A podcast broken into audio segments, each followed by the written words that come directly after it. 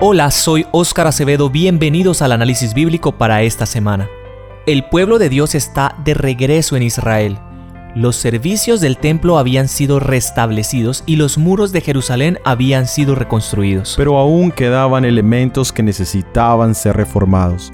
Hoy veremos las luchas internas de los siervos de Dios, cómo ellos encontraron la victoria y cómo podemos nosotros encontrar la victoria también. Soy Óscar Oviedo, gracias por escucharnos, comencemos.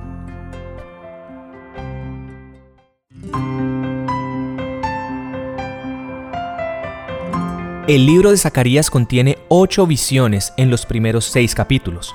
Algunas de estas visiones contienen elementos proféticos hasta nuestro tiempo, pero otras tienen gran significado para el pueblo de Dios en ese tiempo.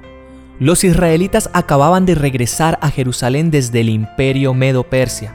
De la mano de Zorobabel, Esdras y Nehemías se había llevado a cabo un trabajo de restauración físico y espiritual, pero aún quedaban elementos que necesitaban ser atendidos. En el capítulo 3 de Zacarías encontramos a Josué como sumo sacerdote y representante de Dios, pero tenía sus propios retos, múltiples defectos y faltas. Leamos en Zacarías capítulo 3, versículo 1. Después me mostró a Josué, el gran sacerdote, el cual estaba delante del ángel de Jehová, y Satán estaba a su mano derecha para hacerle adversario. A Zacarías se le presenta a Josué, el sumo sacerdote.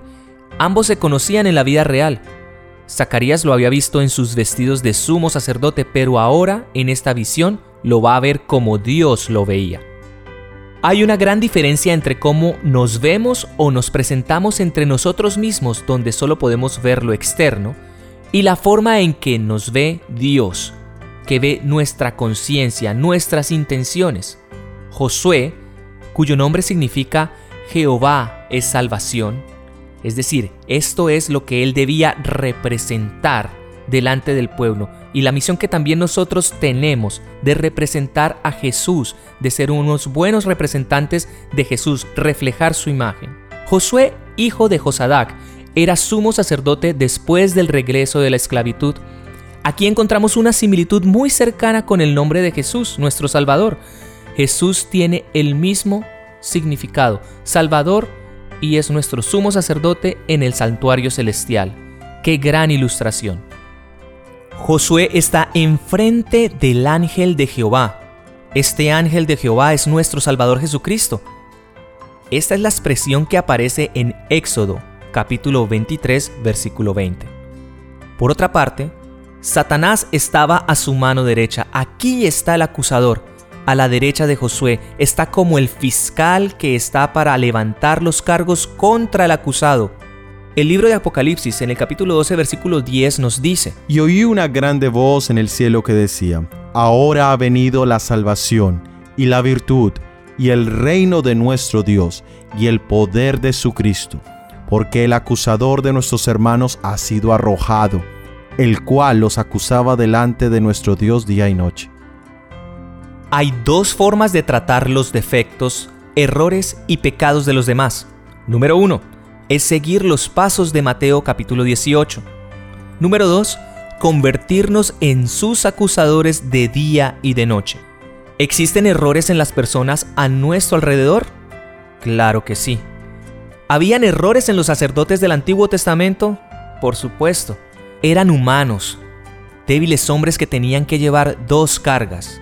Por un lado, la culpa del pueblo, ya que su función era ser el representante del pueblo ante Dios. Y por otro lado, su propia corrupción humana. En particular, leemos en Nehemías capítulo 13 versículos 27 al 29. Y obedeceremos a vosotros para cometer todo este mal tan grande de prevaricar contra nuestro Dios tomando mujeres extranjeras. Y uno de los hijos de Joaida, hijo del sumo sacerdote Eliasib, era yerno de Sambalat, Oronita, por tanto, lo ahuyenté de mí.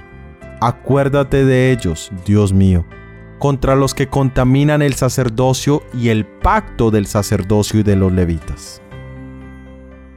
Cuando se restablecieron los servicios del santuario, también empezaban a surgir problemas en el ministerio.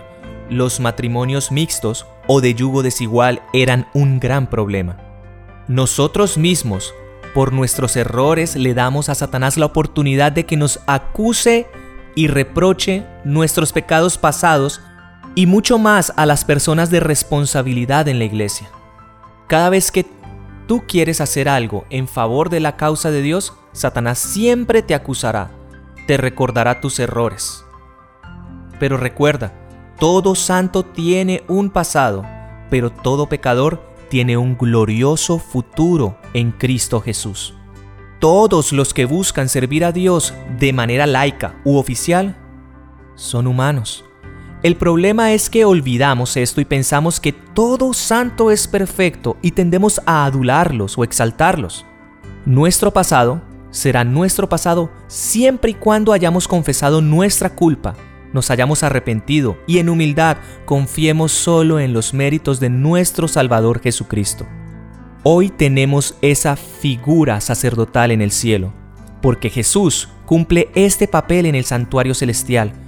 Hoy es el momento de buscarle y entregarle toda nuestra carga a Él. Leamos ahora en Zacarías capítulo 3 versículo 2.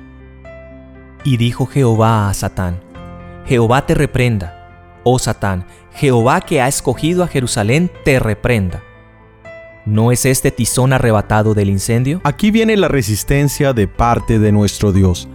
Aquí el poder de la gracia redentora se pone en práctica para resistir al acusador. No en el poder humano, sino en el poder del Todopoderoso, del Creador de cielos y tierra, de nuestro Salvador Jesucristo. No hay nada que dialogar con Satanás. Aquí vemos que la orden en el nombre de Jesús y por sus méritos es de que fuese reprendido. Muchas veces nosotros pensamos que podemos entrar en una argumentación con el enemigo. A veces hablamos con los representantes de Satanás como si pudiéramos convencerlos de nuestra inocencia o de su mal proceder. La victoria de la reprensión es que nuestro Dios ha escogido a Jerusalén él llamó a su pueblo y te llama hoy a ti. Ese llamado es un llamado para un gran cometido, pero ha sido sacado del incendio. Un tizón está quemado y ahumado. Es evidente que ha estado en el fuego. Y el pueblo de Dios acababa de salir de la cautividad babilónica y traía en sus vidas pruebas de eso.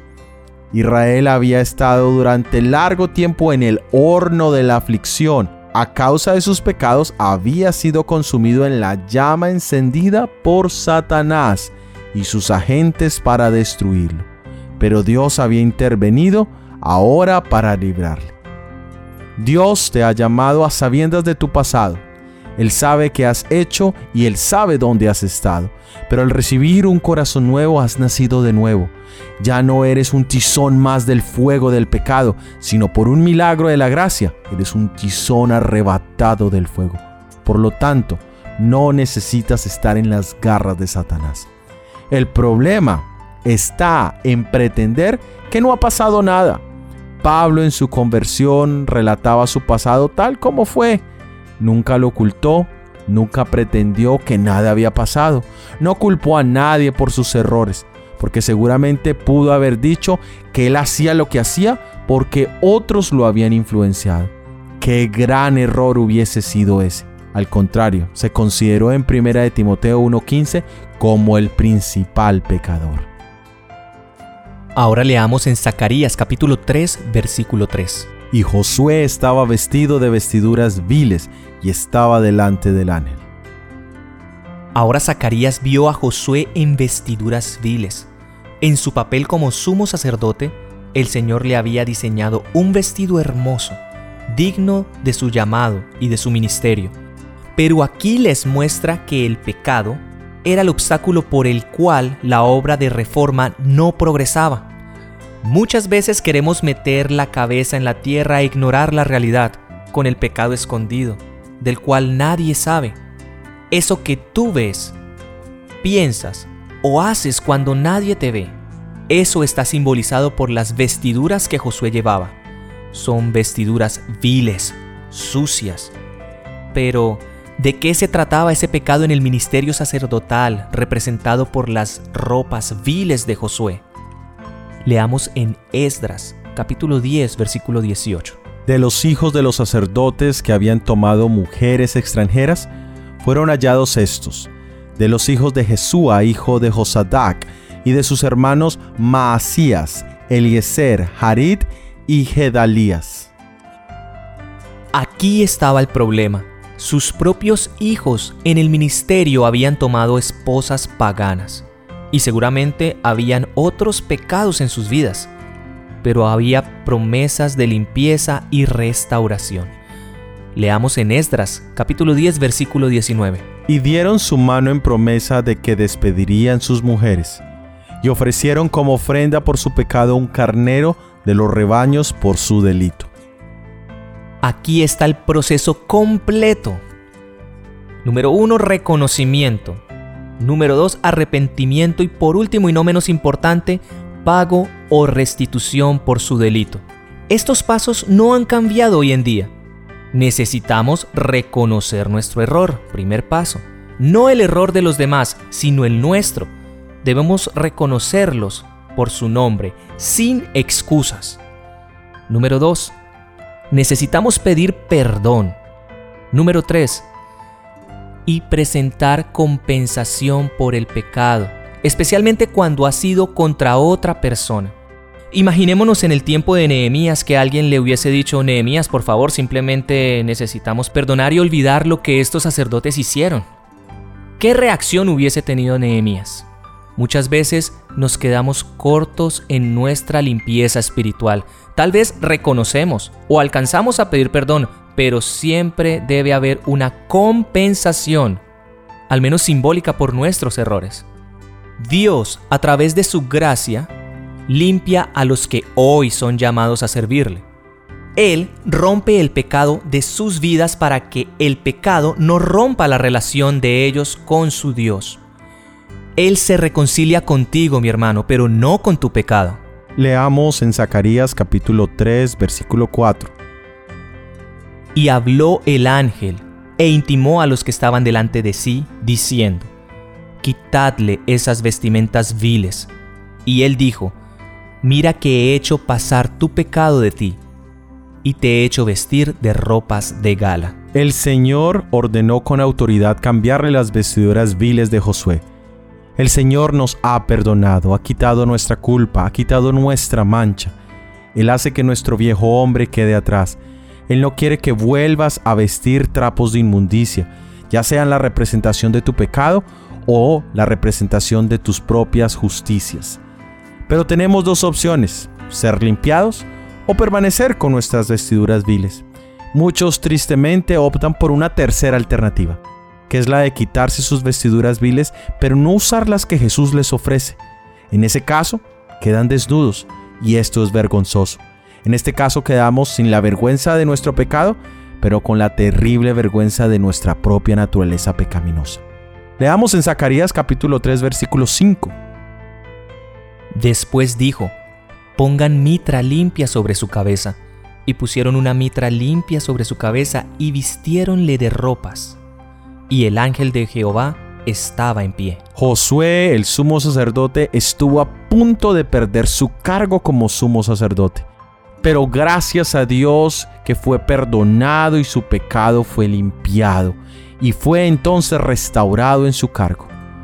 Dice que recibió la mitra y la mitra puesta sobre la cabeza de Josué era como la que llevaban los sacerdotes con la inscripción Santidad a Jehová, tal como aparece en Éxodo capítulo 28 versículo 36, lo cual significa que a pesar de sus antiguas transgresiones, estaba ahora capacitado para servir delante de Dios en su santo templo. Leamos que nos dice Zacarías capítulo 3 versículos 6 y 7.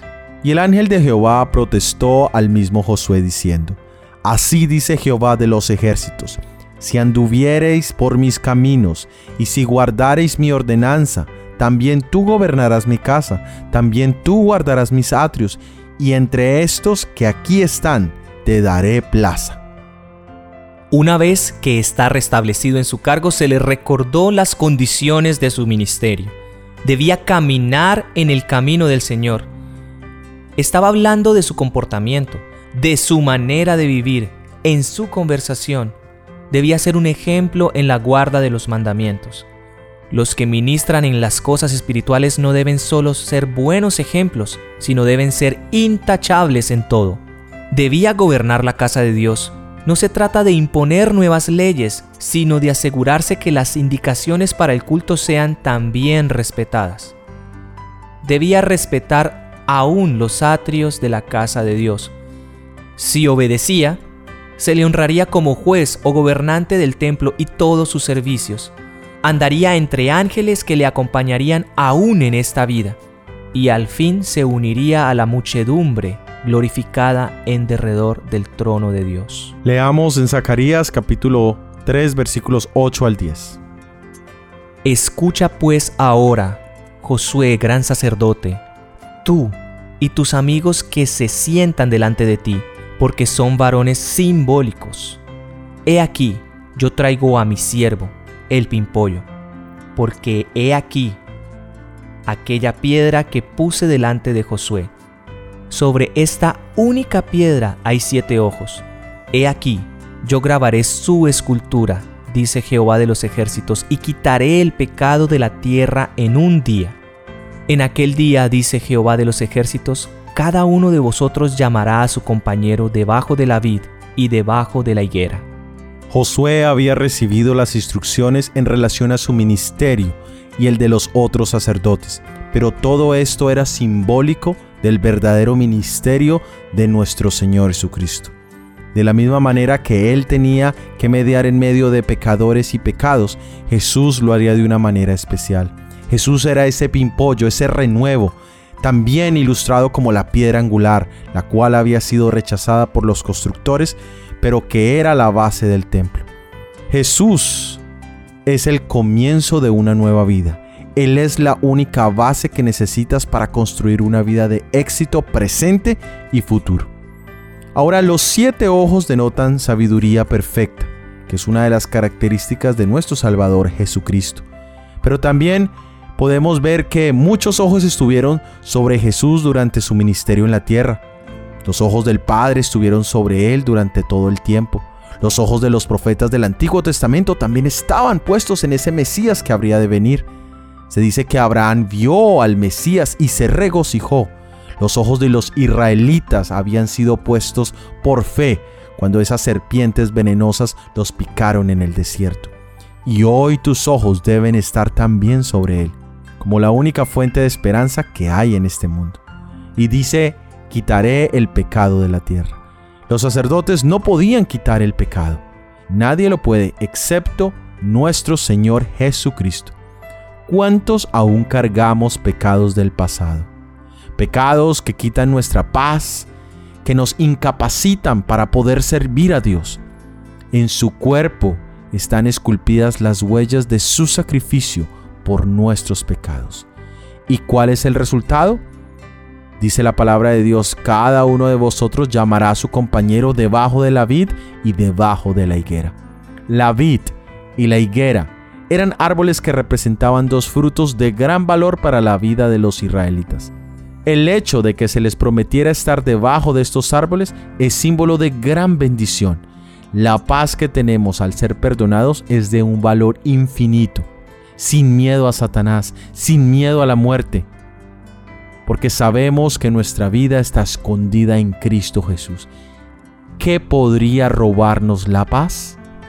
Nuestra meta sería invitar a otros a encontrar esa misma paz, llamar a nuestros vecinos a testificarles, no solo de puntos doctrinales o de temas de discusión, sino de la gran bendición que es estar en paz con nuestro Señor Jesucristo. Mi pregunta, mi hermano y hermana, es, ¿cuándo fue la última vez que invitaste a una persona a aceptar a Cristo Jesús? Tal vez tú mismo necesitas aceptarlo en este momento, no como una figura teológica o histórica, sino como tu sumo sacerdote, el que tiene tu nombre grabado en sus manos. Acéptalo hoy, recibe su paz.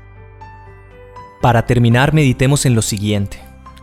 Satanás trata de arrastrarnos a la tentación para que el mal de nuestros caracteres puedan revelarse ante los hombres y los ángeles y Él pueda reclamarnos como suyos.